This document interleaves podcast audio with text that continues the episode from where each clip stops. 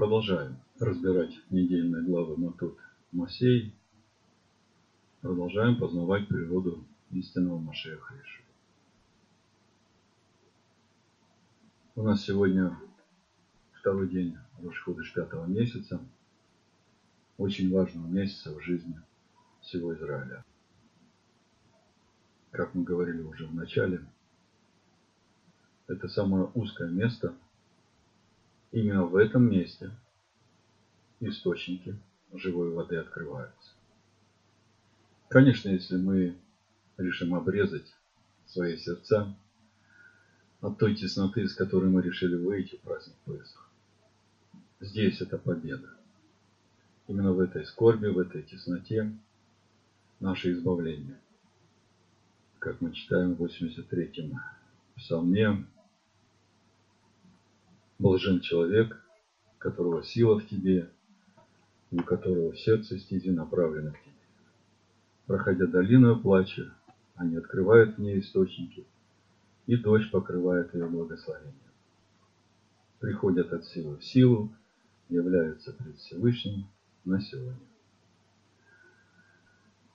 Пятый месяц, непростой месяц, как я уже говорил, 9 числа 5 месяца, это день, когда разведчики отказались входить в обетованную землю. И по сути у каждого из нас постоянно стоит этот выбор. Входить или не входить. А может быть я еще и так поживу, мне и так ведь хорошо. А Всевышний говорит, вот он, простор твой, доверься мне, иди за мной. И все зависит от нас. Решение принимаем мы. И это 9 число пятого месяца. А 15 число этого же пятого месяца. Это день, когда в Израиле на сороком году странствования закончилось поражение всех приговоренных в пустыне.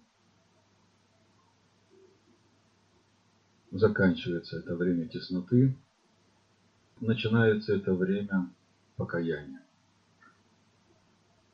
Время вникания в себя, время приближения к Всевышнему, потому что остается полтора месяца до воцарения Всевышнего в тех местах нашего сердца, где Он еще не царствовал, и мы хотим, чтобы Он царствовал. И вот всегда накануне или во время начала пятого месяца читаются недельные главы Матот и Масей.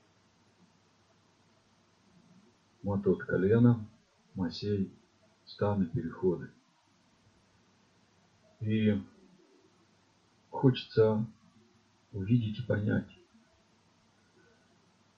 что в этих главах такое важное, где здесь вот этот источник духовной силы, который поможет его народу пройти через э, эту долину плача, через эти теснины. Чему учат нас эти главы? Этими главами заканчивается четвертая книга Моисея – и в следующий шаббат мы уже начнем читать пятую книгу Маше, говорим слова. Вообще, если смотреть на всю четвертую книгу Моисея, вся эта книга учит нас тому пути, то, через что нам нужно будет пройти по своей жизни, чтобы достичь будущего мира. Эта книга от начала до конца описывает время странствования его народа от того дня, когда они спустя год, после того, как поставили скинию и вернулась слава Всевышнего, тронулись в обетованную землю. И вот до сегодняшней недельной главы, где мы читаем об отмещении мадиадитянам, как Всевышний говорит Маше, Именно ты отомстишь мадианитянам, а потом отойдешь. И все это происходит в Моавитских полях, практически напротив Иерихона. И как мы читаем в главе Масей, весь путь странствования народа в течение всех этих 40 лет имел 42 перехода. И эта цифра 42, как мы уже много раз говорили, это непростая цифра. Даже когда мы читаем родословие Ишуа, Евангелие от Матвея, мы читаем в 17 стихе и дальше, «Итак, всех родов от Авраама до Давида 14 родов. От Давида до переселения в Вавилон 14 родов. От переселения в Вавилон до Машеха 14 родов. Три раза по 14 это тоже 42. Так вот, если смотреть на всю четвертую книгу Моисея, то мы можем видеть все, что будет с нами происходить на этом нашем пути странствования. И в восьмой главе книги Дворим Всевышний очень просто сформулировал весь этот процесс того, что будет происходить с нами на этом пути. четыре глагола. Смирить, испытать, узнать и показать. Кого смирить? Нас. Кого испытать? Нас. А на что испытать? На верность. Узнать. А что узнать? что сердце каждого из нас. И показать. А что показать? Что не одним хлебом живет человек, но всем исходящим из уст. Второзаконие, 8 глава, со 2 стиха написано. «И помни весь путь, которым вел тебя Адонай Всесильный твой по пустыне вот уже 40 лет, чтобы смирить тебя, чтобы испытать тебя и узнать, что в сердце твоем. Будешь ли хранить заповеди его или нет.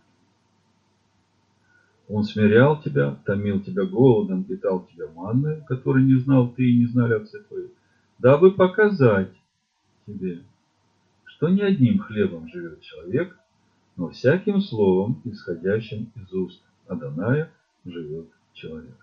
Итак, Всевышний говорит нам через всю четвертую книгу Моисея, что весь этот путь мы должны помнить. Скажите, для чего мы его должны помнить? Вот э, один шаббат назад была проповедь, там, где мы говорили о том, как устоять устоять в тех грядущих испытаниях, которые грядут. Как вот Сидрах, Месах и Авдинага устояли в верности Всевышнему, не поклонились идолу. И мы говорили о том, что для того, чтобы устоять, нужно иметь приговор к смерти самом себе. И вот после этой проповеди в беседе с одной сестрой, она сказала, знаешь, вот все, что ты говорил, это хорошо. Но для каждого из нас проблема именно в том, что вот этот приговор нужно иметь внутри себя каждый день, а не один раз, когда вот такая кульминация в твоей жизни, у тебя выбор. Да, тогда можно сделать такой выбор, зная, что приблизилось время твоего освобождения. Но вот, чтобы быть в этом выборе каждый день, это постоянная внутренняя борьба. Так вот Всевышний говорит, и помни весь путь, которым вел я тебя все 40 лет. И я вас спрашиваю, для чего помнить?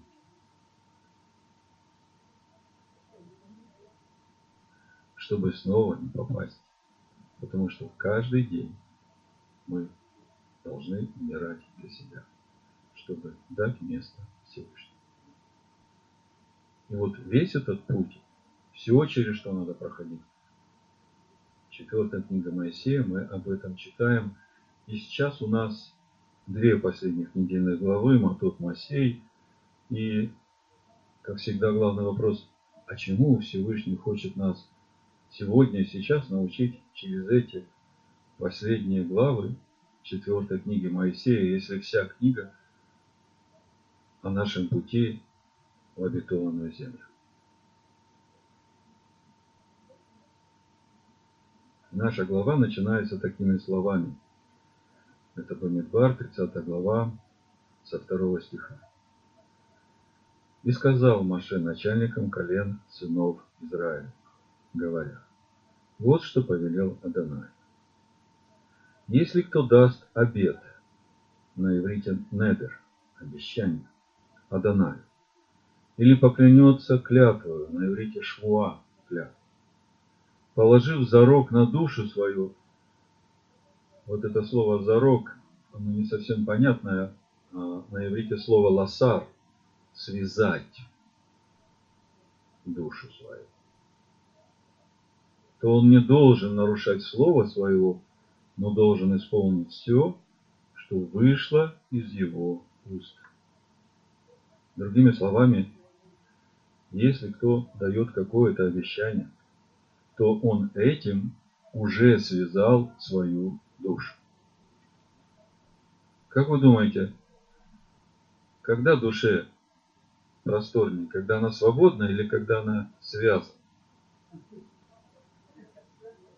Что за вопрос? Да, конечно, когда она свободна. Тогда скажите мне, как часто вы связывали свои души и потом не знали, как развязать? А подумайте, сколько таких связанных душ сейчас в мире, и они даже не знают, почему им так тесно, почему им так тяжело, почему эти неприятности приходят, почему те неприятности приходят, за что, откуда. Связанные души. А заканчивается наша глава,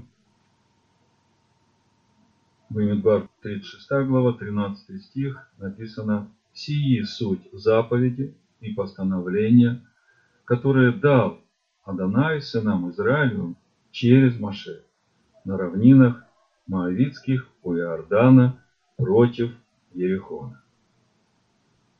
Ну, сразу первое, что мы видим, не Маше придумал эти законы.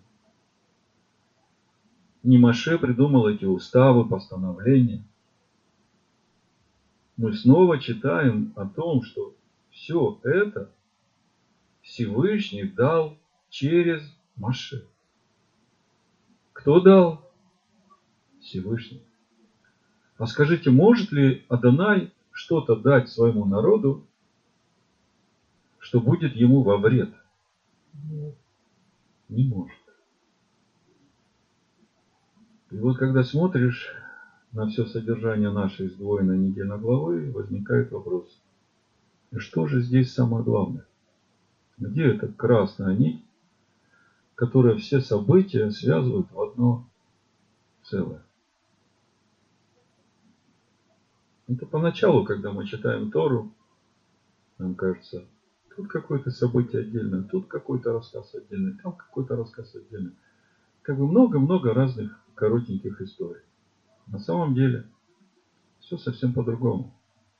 И чем больше мы погружаемся в недельные главы, в Тору, тем больше и больше мы начинаем видеть эту красную нить, эту прямую линию. То главное, что Всевышний хочет донести до нас. И это его заповеди, повеление устава, это его путь, по которому нужно идти. И вокруг этого пути мы видим всякие события, которые напрямую связаны именно с тем, как странники идут по этому пути. Если они с благоговением и трепетом идут, у них благословение, охрана и защита. если они ропчут и сворачивают с этого пути, у них неприятности, язвы, поражения, огонь. И вот что же главное в нашей недельной главе, что связывает в одно целое все эти события? Повеление об обетах, отмещение Медьяну, просьба сынов Рувима и Гада, перечисление всех переходов от Египта до обетованной земли, границы обетованной земли, города-убежища, разделение земли по жребию, повеление дочерям Салпады. Кажется, столько разных направлений, но есть что-то общее, что связывает все это. Забегая вперед, сразу скажу то, как я на сегодня увидел эту красную нить, которая связывает все эти события в одно целое. Это верность сказанному слову.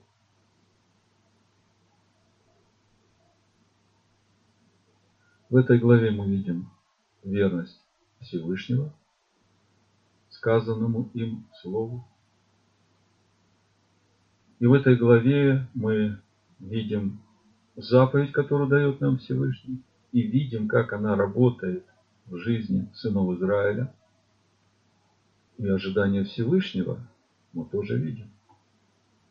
Подумайте, вот э, у пророка Еремии в первой главе, в 12 стихе написано, Всевышний говорит, я бодрствую над словом моим, чтобы оно скоро исполнилось. То есть Всевышний сказал слово, и теперь он бодрствует. Что значит бодрствует? Он очень внимательно наблюдает за тем, чтобы это слово было исполнено. Понимаете? Вот когда вы сказали слово, вы бодрствуете над тем, чтобы ваше слово исполнилось. Вот это очень важный момент, потому что начало нашей главы об обетах, оно именно об этом и говорит. Подумайте, если нам надлежит прийти в образ и подобие Всевышнего, то значит вот это качество верности сказанному слову, вот эта способность бодрствовать над сказанным словом, чтобы оно исполнилось, это все должно быть и у нас. И вот сегодня каждый из нас может сделать простой тест, проверить себя, насколько много во мне естества Всевышнего. Как я отношусь к каждому сказанному мной слову. Бодрствую ли я над тем, чтобы оно исполнилось, или я сказал и забыл. То есть через это можно увидеть, насколько много в тебе Всевышнего. 14 псалом. Я прочитаю в восточно-смысловом переводе, чтобы зазвучали эти слова у вас более объемно. Всевышний, кто может пребывать в жилище Твоем? Кто может жить на святой горе Твоей? Тот, чей путь безупречен. И кто поступает праведно. Кто от чистого сердца истину говорит. И языком своим не клевещет. Кто не делает ближнему зла. И оскорблений на друга не принимает кто презирает негодяя, но почитает боящихся Всевышнего. Кто клятву хранит, пусть даже себе во вред. Кто дает в долг не ради выгоды и против невинного взяток не берет. Поступающий так никогда не споткнется. Вы знаете, когда я читаю этот псалом, особенно эти строки, кто клятву хранит, пусть даже себе во вред, тот будет пребывать в жилище Всевышнего. Мы как-то совсем недавно говорили о Ефае. Если мы заглянем в 11 главу 30-31 стих, то, может быть, нам вся эта история начнет открываться в новом свете. Книга Судей, 11 глава, давайте откроем. Вы все знаете эту историю. Я просто хочу обратить ваше внимание на то, как написано. 30 стих. «И дал Иофай обед Адонаю и сказал». Что дал Иофай? Обед. Кому дал? Адонаю. А что мы только что читали в 14 псалме? Кто дает обед, кто клянется, хотя бы во вред себе и исполняет, тот будет в доме Всевышнего на его горе обитать. Так вот, Иофай дал обед Адонаю и сказал, если ты предашь аммонитян в руки мои, то по возвращении моем с миром от аммонитян, что выйдет из ворот дома моего навстречу мне, будет Адонай, и вознесу сие во всесожжение. И когда мы читаем нашу недельную главу, начало 30 главу, мы видим, что начинается она с обращения к главам колен. Говорится, если какой Иш возьмет обед. Иш. Иш – это муж, достойный муж. А дальше мы читаем про Иша, про жену, про дочь. И мы видим, что для женщин есть некоторое снисхождение. Но только в том случае, если отец, если дочь живет в доме отца, или муж, если это уже замужняя женщина, услышал этот обед, он его отменит тут же. И тогда этот обед не состоится, но грех будет на муже. И когда я на все это смотрю и смотрю на то, как велика ответственность каждого мужа – а у Машея Иешуа, я хочу вам сказать, эта ответственность относится уже и к мужчине и женщине, потому что этот муж живет в каждом из нас. И вместе с тем, у меня внутри такая тихая радость. Как хорошо, что я невеста. И как хорошо, что у меня есть жених. И отец у меня есть которые могут отменить этот обид. Но это не значит, что мне нужно брать эти обеты и потом бежать и просить об отмене. Это мне не полезно. Так вот, давайте посмотрим, что Писания говорят, что наша недельная глава говорит о важности обетов. В нашей недельной главе Матот мы читаем о том, как колено Рувима и Гада пришли к Маше просить землю с восточной стороны Иордана. Мы уже разбирали в предыдущий разбор не раз эту тему. И мы читаем о той реакции, которая была у Маше. Маше во всем этом увидел повторение того, что произошло с разведчиками. Когда разведчики пришли, и расслабились сердца народа. И народ отказался входить в обетованную землю. И у Маши точно такая реакция. Вы что? Вы что, забыли, что произошло с народом? Вы что, хотите себя и весь народ погубить? Я прочитаю немножко. Пятый стих, 32 глава.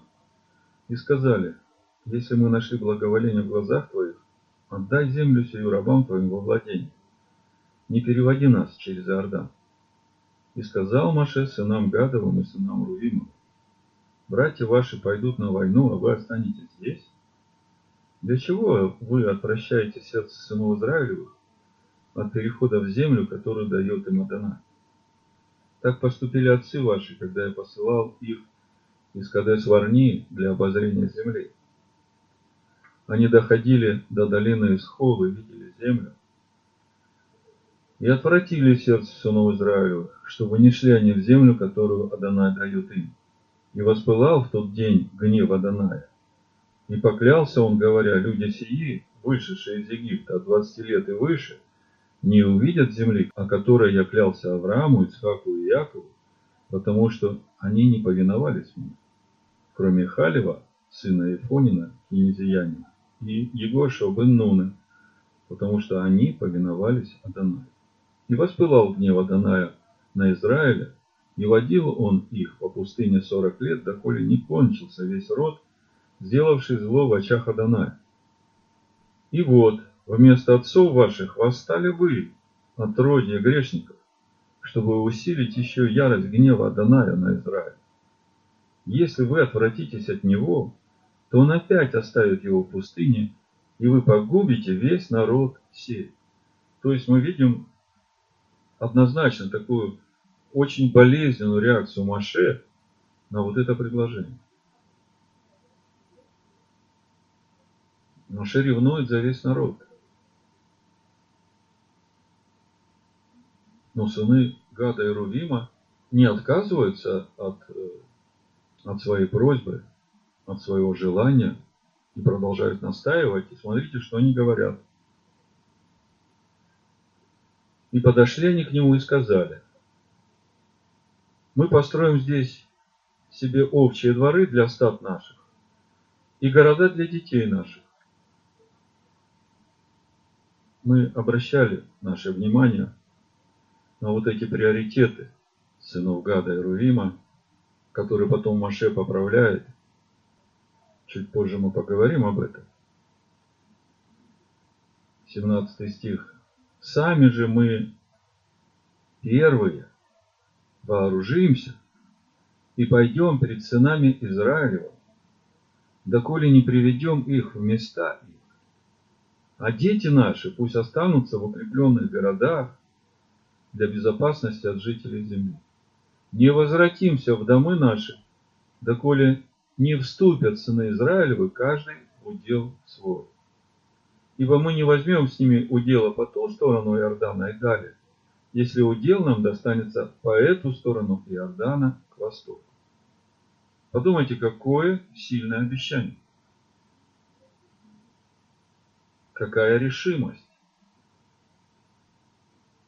И все это только ради того, чтобы взять эти земли, которые с востока, от Иордана. Почему Руим и Гад как хотят эту землю. То, что мы говорили раньше, о корыстных мотивах, о неправильных приоритетах, вы знаете, это мы в детстве говорили. Сейчас мы уже становимся взрослее. Я слушал комментарий э, Рава Гитика на это место. Очень глубокий интересный комментарий два момента, на которые вот во всей этой ситуации следует обратить внимание. Откройте исход 23 главу. Вы уже автоматом должны знать. А, это то место, где Маше еще на горе. Значит, Маше на горе, и Всевышний дает ему Тору. Посмотрите, что здесь написано. 23-23. Легко запомните дальше. Когда пойдет перед тобою ангел мой и поведет тебя к Амареям, Хитеям, Ферезеям, Хананиям, Ивеям, Иосеям, и истреблю их, то не поклоняйся богам их, и не служи им, и не подражай им, не подражай делам их, но сокруши их и разрушь столбы их. Служите Адонаю Всесильному вашему, и он благословит хлеб твой и воду твою, и отвращу от вас болезнь. Не будет преждевременно рождающих и бесплодных в земле твоей, и число дней твоих сделаю полным. Ужас мой пошлю перед тобою, и в смущение приведу всякий народ, к которому ты придешь, и буду обращать к тебе тыл всех врагов твоих. Пошлю перед тобою шершней, и они погонят от лица твоего Ивеев, Хананеев и Хитеев. Не выгоню их от лица твоего в один год, чтобы земля не сделалась пустая и не умножились против тебя звери полевые. Мало-помалу буду прогонять их от тебя, доколе ты не размножишься и не возьмешь во владение земли сей. И вот посмотрите, о какой земле идет речь. Проведу пределы твои от моря Черного, то есть от Красного моря, там, где народ только перешел посуху, выйдя из Египта, до моря Филистимского и от пустыни до реки. Знаете, до какой реки? До реки Ефрат. От южной пустыни, от Красного моря до реки Ефрат. Вот где вся территория обетованной земли, которую Всевышний говорит, я дам тебе, но сразу давать не буду. Мало-помалу буду изгонять врагов твоих. Вы понимаете, что сыны Гада и Рувима люди, знающие Тор. И это обещание Всевышнего они тоже знают. А вот теперь подумайте, как это должно быть в итоге мало-помалу буду изгонять. Но изгоню. Вот сейчас твоя задача войти в те пределы, которые я тебе даю, и покорить эту землю, изгнать все народы и разрушить все места идолопоклонства и идолов. И когда ты это сделаешь, тогда твои пределы расширятся от Ефрата до Красного моря. Это одно место Писания, одна мысль, которая заставляет посмотреть на решение Руима Гада уже по-другому. А теперь в отношении скота. Тот акцент, как мы думали, был неправильный у сынов Руима и Гада.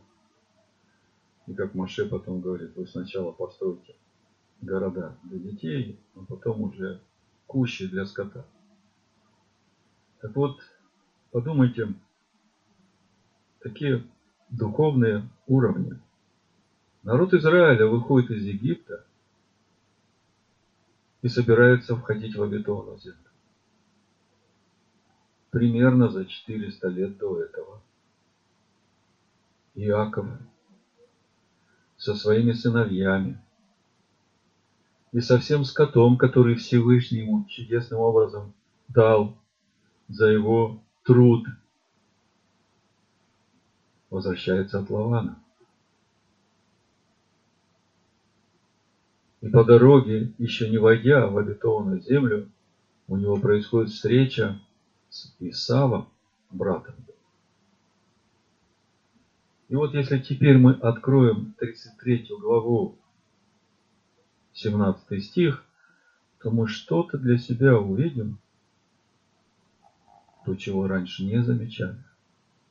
Мы считаем, что после того, как Иаков встретился с Исавом, Исав пошел в Идумею, на гору Сеир, а Яков пошел и расположился в Сихеме. Так мы читаем, да? Так вот, откройте 33 главу, 17 стих, книга Барыши. Буду читать с 16 стиха, чтобы вы видели контекст. «И возвратился Исав в тот же день путем своим в Сиир». 17 стих. «А Яков двинулся в Сакков и построил себе дом, и для скота своего сделал шалаши. От всего он нарек имя месту Сакков. Если у вас есть вот такая Библия, которая со звездой Давида, синяя, то там на последней странице есть карта. Там несколько карт. Если вы откроете эту древнюю карту, то вы увидите, что этот Сакков, о котором здесь написано, он находится по восточную сторону Иордана. И Яков еще не переходил Иордан после встречи с Исавом. И там, на восточной стороне Иордана, поставил себе дом и сделал кущи Сакков для своего скота. И это все, подумайте, накануне входа Иакова в Святую Землю. Я вам говорил про духовные уровни, про духовные пласты Торы. Через 400 лет сыны Израиля будут входить в обетованную землю. Это та же самая тема, вы согласны с этим? Иаков возвращается из такого длинного галута. И это тоже наша тема. Ему предстоит войти в обетованную землю но перед тем, как войти, он почему-то останавливается в Саккофе, строит себе дом и кущи для скота. Так вот, мудрецы сегодня, глядя на это место, говорят в контексте того, что сделали Рувим и Гад, они говорят, эти кущи для нас. Для нас, евреев, которые еще не так духовно возросли, которые еще слепы и глухи пред Всевышним. Но Яков уже тогда позаботился о нас, чтобы сохранить нас. Потому что очень важно к тому моменту, когда придет Машех, еврейский народ был сохранен именно в своем еврействе, со своей Торой, со своими традициями, со своими обычаями. Он там сказал одну шутку, мне очень понравилось. Этот раб Витик. Он говорит, как раньше говорили в Одессе, а вы евреев на работу берете? Он говорит, да, берем. А где вы их берете? Очень важно. Так вы теперь понимаете, что все, что происходит в Торе, это не произвол людей. Здесь благая, угодная и совершенно воля Всевышнего. И даже то, что Руим и Гад решают взять себе землю по эту сторону, это все в плане Всевышнего. Это будущее Израиля. От Красного моря до реки Ефрат. А вот эта земля, в которую они входят, это как начало этого процесса. Это что касается новых духовных уровней понимания Торы в отношении Руима, Гада и половины колена Минаш. Но мы идем дальше. Сыны Руима и Гада дают очень мощное обещание. Они говорят, мы пойдем как отряд специального назначения вооруженные впереди всех сынов Израиля. И действительно, это был такой мощный боевой кулак, который шел везде впереди просто прокладывал дорогу для Израиля. И подумайте, они не вернулись обратно, когда мы будем читать книгу Егоша Баннона. Они не вернулись обратно до тех пор, пока не завоевали землю. И пока каждое колено не получило в удел свой надел. Семь лет воевали, и семь лет колено входили в свои уделы. Четырнадцать лет сыны Рувима и Гада, вооруженные, стояли, охраняли, воевали. И когда все сыны Израиля вошли в свои наделы, только тогда они вернулись. Так вот, в 32 главе книги Бамидбар Маше им говорит – с 20 стиха. Если вы сделаете это, если вооруженные пойдете на войну при Дадонае, и пойдет каждый из вас, вооруженный за Иордан, пред Адонаем, доколе не истребит он врагов своих перед собою, и покорена будет земля пред Адонаем, то после возвратитесь и будете неповинны. На иврите слово «наки» не повинны от этого же корня ноги чисты пред Аданаем и пред Израилем. В Торе Раши, в Торе Санчина именно так и написано. И будете чисты пред Аданаем и пред Израилем. Проповедь я так и назвал. И будете чисты пред Аданаем и пред Израилем. И будет земля сия у вас во владении пред Аданаем. Если же не сделаете так, то согрешите пред Аданаем и испытаете наказание за грех ваш, которое постигнет вас. Вот здесь мы видим черным по белому. Когда ты берешь обед, когда ты что-то обещаешь, когда ты связываешь свою душу, то лучше тебе исполнить все, что ты сказал, и как можно скорее, бодрствуя над сказанным тобой словом. Ибо если ты это не сделаешь, то испытаешь наказание за грех твой, не дай Бог.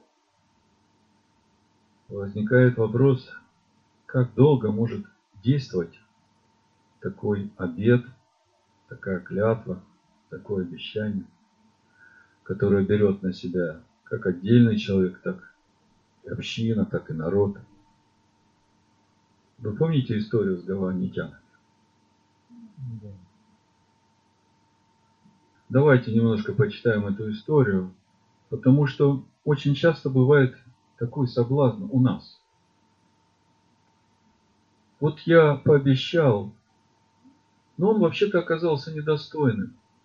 Да вообще-то он обманул меня, он мне неправду сказал. Поэтому я могу свое обещание забрать обратно, он ведь обманул меня изначально. Давайте почитаем, посмотрим. Егоша бен Нун, 9 глава, с 1 стиха.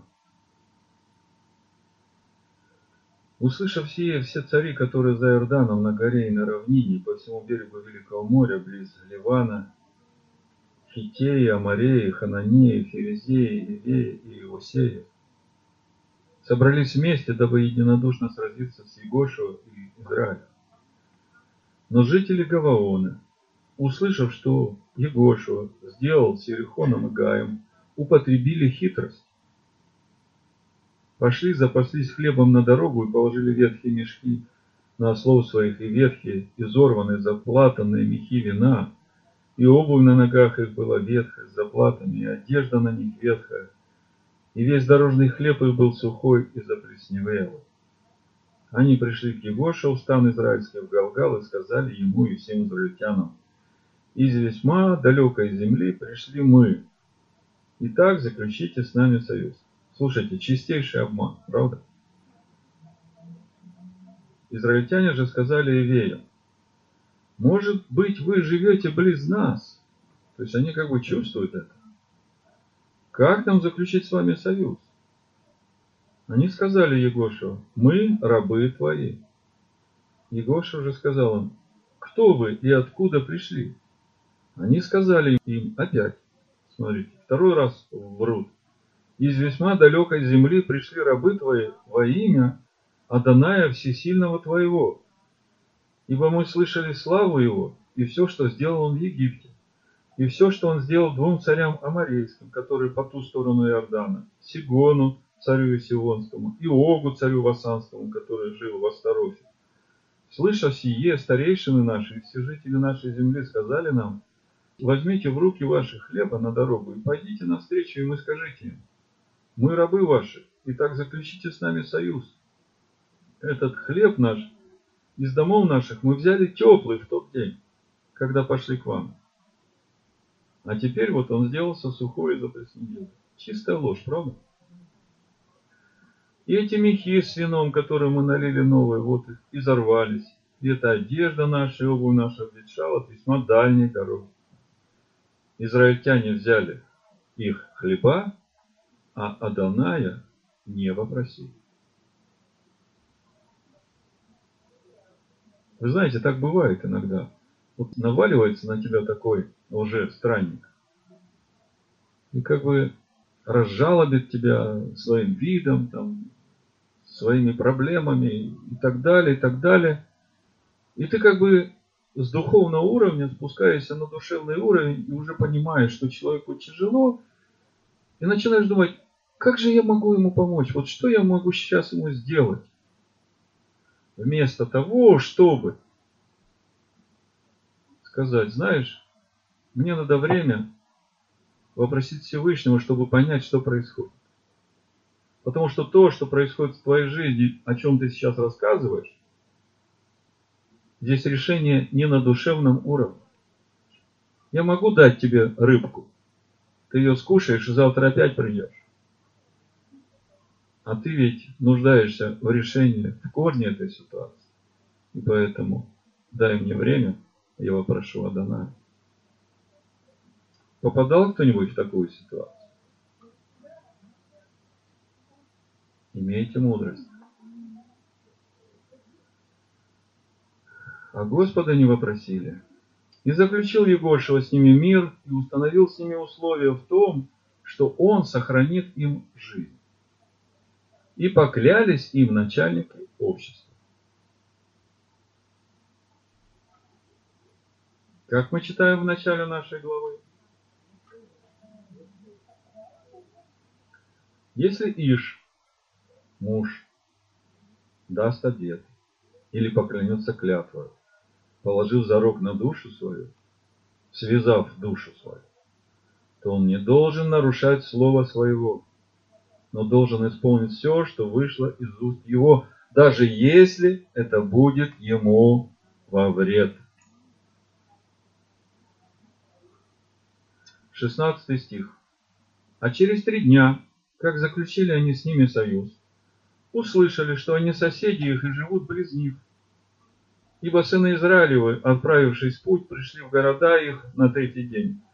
Города же их были Гаваон, Кефира, Бейров и Кириав и Арим. Сыны Израилева не побили их, потому что начальники общества клялись им Аданаем, всесильным Израилем. За это все общество Израилева возроптало на начальника. Все начальники сказали всему обществу, мы клялись им Аданаем, всесильным Израилевым, и потому не можем коснуться их. А вот что сделаем с ними. Оставим их в живых, чтобы не постиг нас гнев за клятву, которую мы клялись. Подумайте, они бы могли сейчас прийти к Всевышнему и сказать, Всевышний, вот мы поклялись, но они же нас обманули. Можно считать нашу клятву недействительной, ведь это же так логично. И сказали им начальники, пусть они живут, да будут рубить дрова и черпать воду для всего общества. И сделало все общество так, как сказали им начальники. Егошев призвал их и сказал, для чего вы обманули нас, сказав, мы весьма далеко от вас, тогда как живете близ нас. За это прокляты вы, без конца вы будете рабами будете рубить дрова и черпать воду для дома всесильного моего. Они в ответ Егошева сказали, Дошло до сведения рабов твоих, что Адонай Всесильный твой повелел Маше рабу своему дать вам всю землю и погубить всех жителей всей земли пред лицом вашим. Посему мы весьма боялись, чтобы вы не лишили нас жизни и сделали это дело. Теперь вот мы в руке твоей, как лучше и справедливее тебе покажется поступить с нами, так и поступи. Ну вот, как бы мы теперь понимаем и мотивацию этих гаванитян. Они просто хотели жить. И ради этого пошли на обман.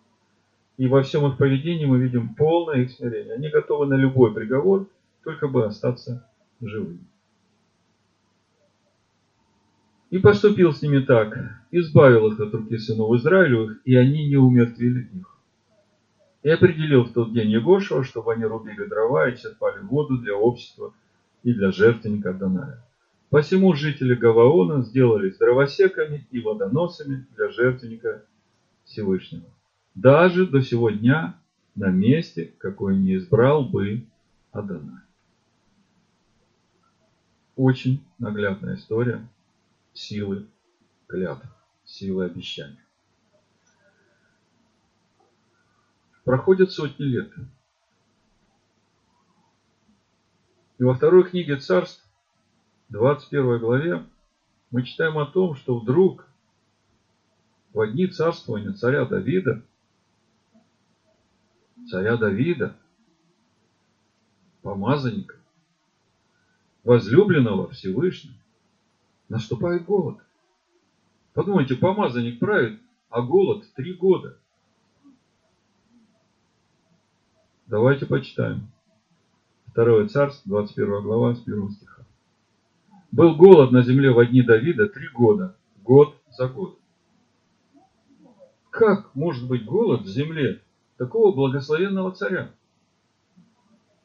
И вопросил Давид Аданая, и сказал Адонай, это из-за Саула и кровожадного дома его, за то, что он умертвил гаванитян.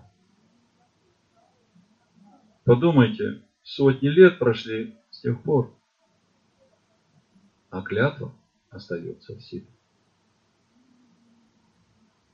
Тогда царь призвал гаванитян и говорил с ними.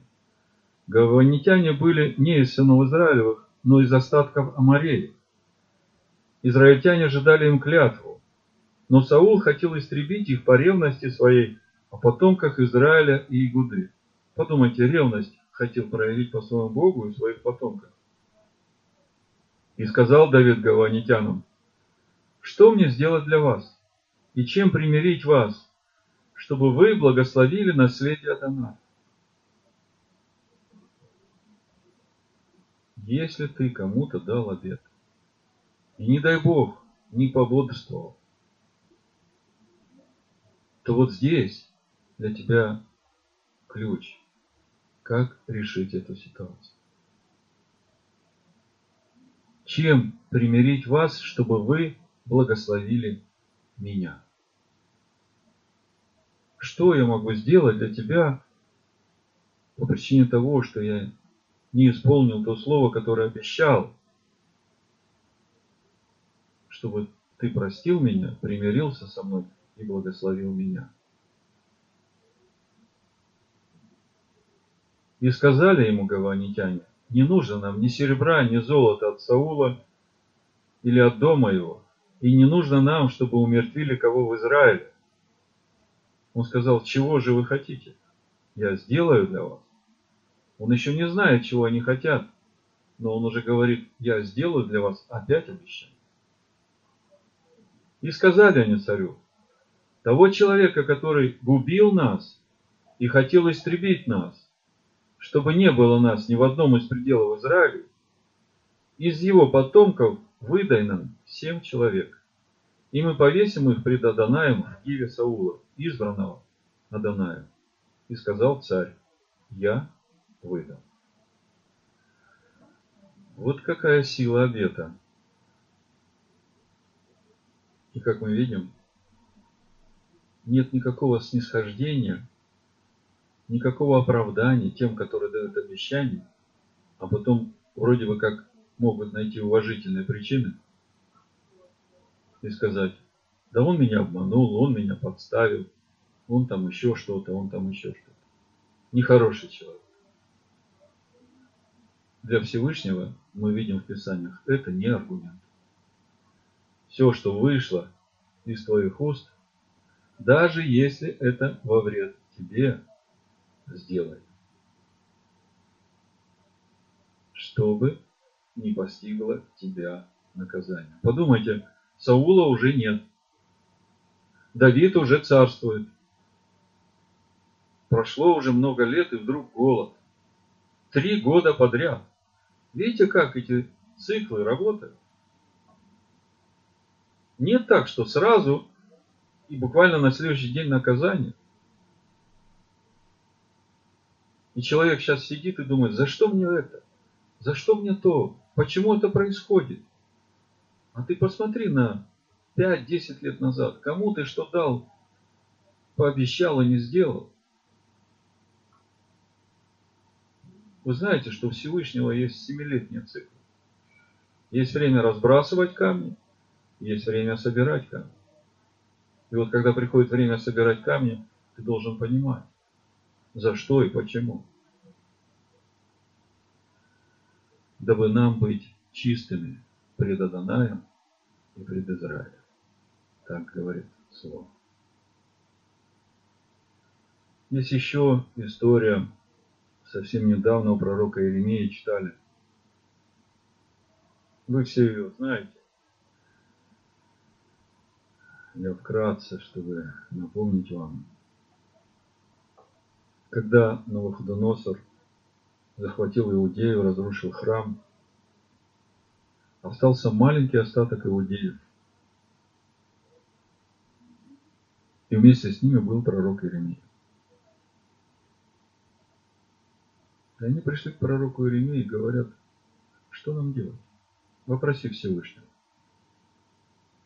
Вот как Всевышний скажет, так мы и сделаем. Еремия пошел молиться Всевышнему.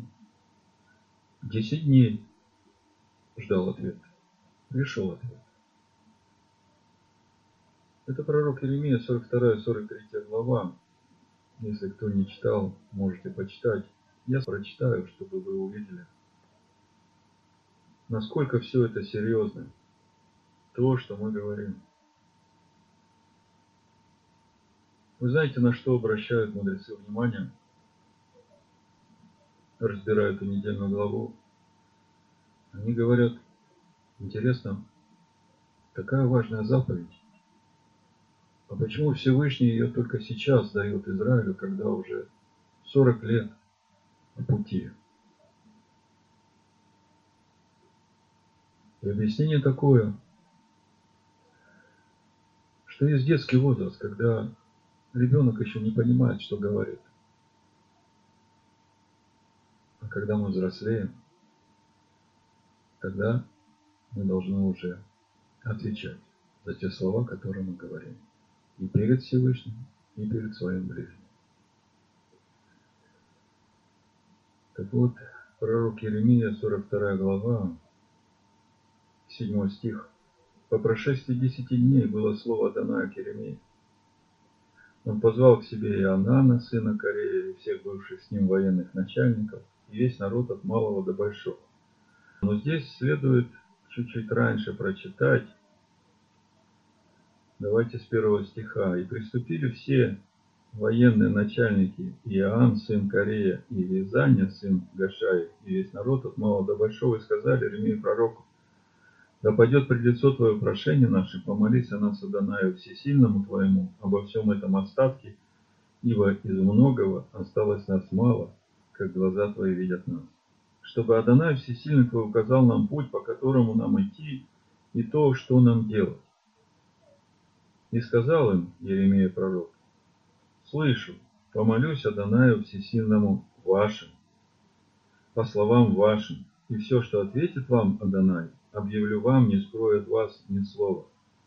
И они сказали Еремии, Адонай да будет между нами свидетелем верным и истинным в том, послушайте, перед Адонаем говорят слово, что мы точно выполним все то, с чем пришлет тебя к нам Адонай Всесильный Твой. Тут как бы и добавить нечего. Ну, значит, по прошествии 10 дней Всевышний говорит слово Иеремия. Думаю, вы прочитаете, что Всевышний сказал, 43 глава с 1 стиха. Послушайте. Когда Иеремия передал всему народу все слова Адоная Всесильного, все те слова, с которыми Адонай Всесильный послал его к ним, Тогда сказал Азария, сын Асаи, и Анан, сын Корея, и все дерзкие люди сказали Иеремии, «Неправду ты говоришь. Не посылал тебя Адонай Всесильный наш сказать, не ходите в Египет, чтобы жить там. А Варух, сын Нирии, возбуждает тебя против нас, чтобы предать нас в руки халдеев, чтобы они умертвили нас или отвели нас пленными в Вавилон. И не послушал Иоанан, сын Корея, и все военные начальники, и весь народ глаза Адоная, чтобы остаться в земле иудейской. Ну что с ними потом станет. Пророк Иеремия чуть раньше им уже это сказал. Они все погибли. Подумайте, как важно отвечать за свои слова. Если мы посмотрим Новый Завет, то Иешуа очень просто говорит. Матвея 5 глава, 33 стих. Еще слышали вы, что сказано древним, не приступай клятвы, но исполняй пред Адонаем клятвы твои.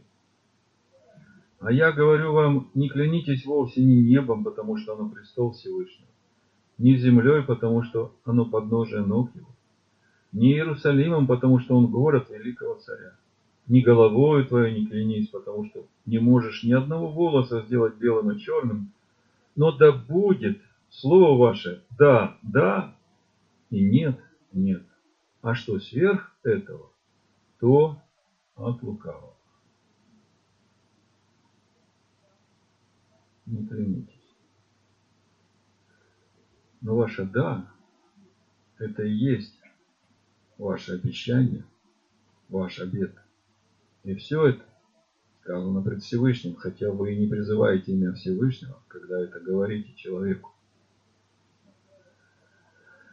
В Талмуде есть э, на эту тему много историй. Две я вам расскажу. Одна история про одного мужчину, который решил отправиться в путешествие, странствование. И на своем пути он встретил прекрасную женщину, которую полюбил, и которая полюбила его. И он говорит, ну я вот еще попутешествую, но обещаю тебе, что я, когда вернусь, я на тебе женюсь. И в то время, когда он это говорил, он так краем глаза увидел крысу, которая пробегала и прыгнула в яму. Он пошел странствовать, и в своих странствованиях уже забыл о своем обещании, нашел еще красивую женщину, женился на ней. Родились два прекрасных сына, они уже выросли. И вдруг в один день одного сына кусает крыса, и он умирает, а другой падает в яму и тоже погибает. И жена у него спрашивает, за что нам такое горе? И когда он услышал этот вопрос, он вспомнил свой обед. Он развелся с этой женщиной, вернулся в тот город, нашел эту женщину, она его продолжала ждать и женился на ней.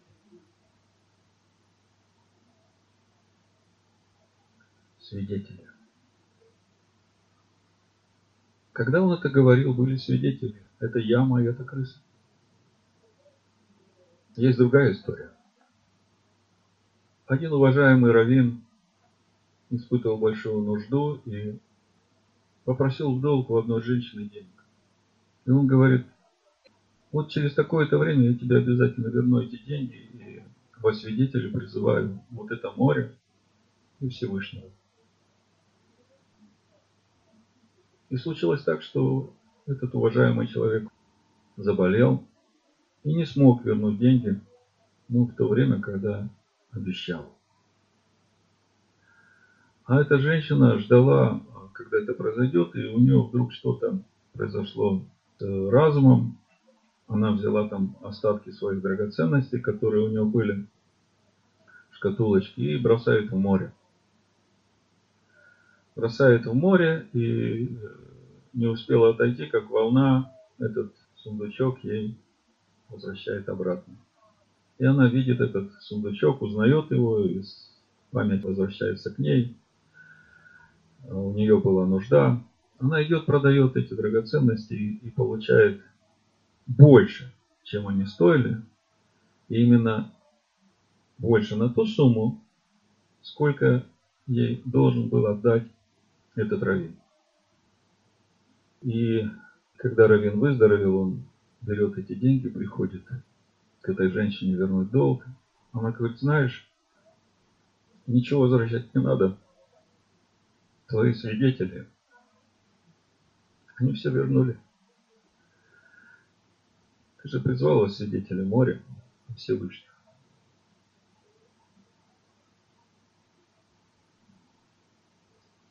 Как важно то, что мы говорим. Якова, 5 глава. Теперь послушайте вы, говорящие. Сегодня или завтра отправимся в такой-то город и проживем там один год, и будем торговать и получать прибыль. Вы, которые не знаете, что случится завтра. Ибо что такое жизнь ваша? Пар, являющийся на малое время и потом исчезающий.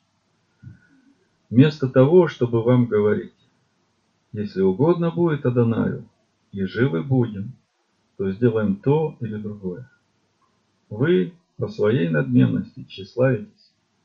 Всякое такое тщеславие есть зло. Мы все любим планировать. Мы все любим загадывать на будущее, рассказывать другим, что мы будем делать завтра или послезавтра. И вы знаете, нас часто проверяют. Я помню, когда в прошлом году мне надо было ехать в Клайпеду. Помните, родилась община Байшалом в городе Клайпеду. Я сказал, что я приеду, и мы определили дни, это был праздник Суккот, мне хотелось побыть у них на праздник Суккот и вернуться к окончанию Суккота, чтобы здесь быть на служение. Я сказал слово. И вдруг у меня температура поднимается выше 38. И ко всему прочему в машине печка ломается, а уже осень, холодно. И все было за то, чтобы я мог сказать, у меня две уважительных причины. Мне надо машину отремонтировать. И самому выздороветь. Ну, выздоровлю, поеду. Понимаете, вот это естество во мне, оно не дало мне права так думать. Оно говорило, ты сказал, значит сделал. Я поехал. Благодарение Всевышнему. Он сотворил то, что ему угодно.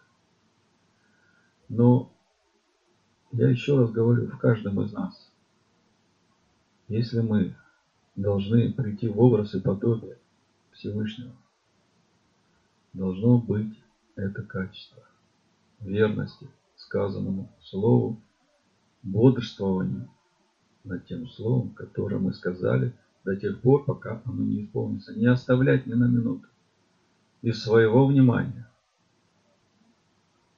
Лучше тебе не сказать, но сделать. И прежде чем сказать, скажи, если Всевышнему будет угодно, и будем живы, то тогда, да, будет на все его воля. Да будет так, Бешема Машеха Ишуа. Аминь.